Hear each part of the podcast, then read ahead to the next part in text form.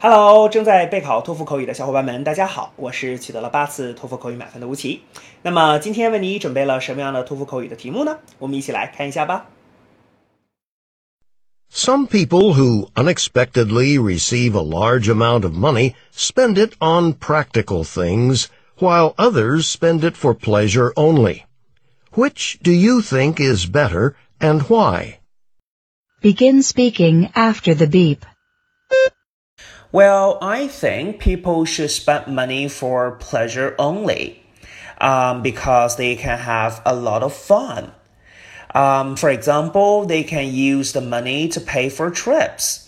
Um, they can travel to different countries, and they can see a lot of beautiful views, such as the beautiful mountain, the lake, and the beach. So they can totally relax themselves. And besides, they can also meet some uh, interesting people.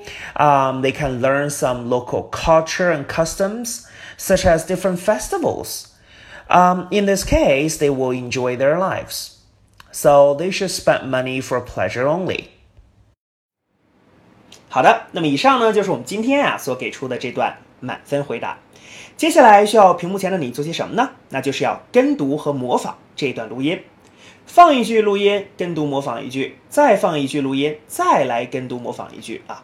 所有的整段录音呢，反复模仿五至七遍。这样的话呢，相信屏幕前的你就可以掌握其中的单词、短语和句型。那么持之以恒的话呢，我其相信在你的托福口语考试当中，你就会把这些单词、短语和句型自如的、流利的应用出来。那么，我觉得你离托福口语的高分就不再遥远了。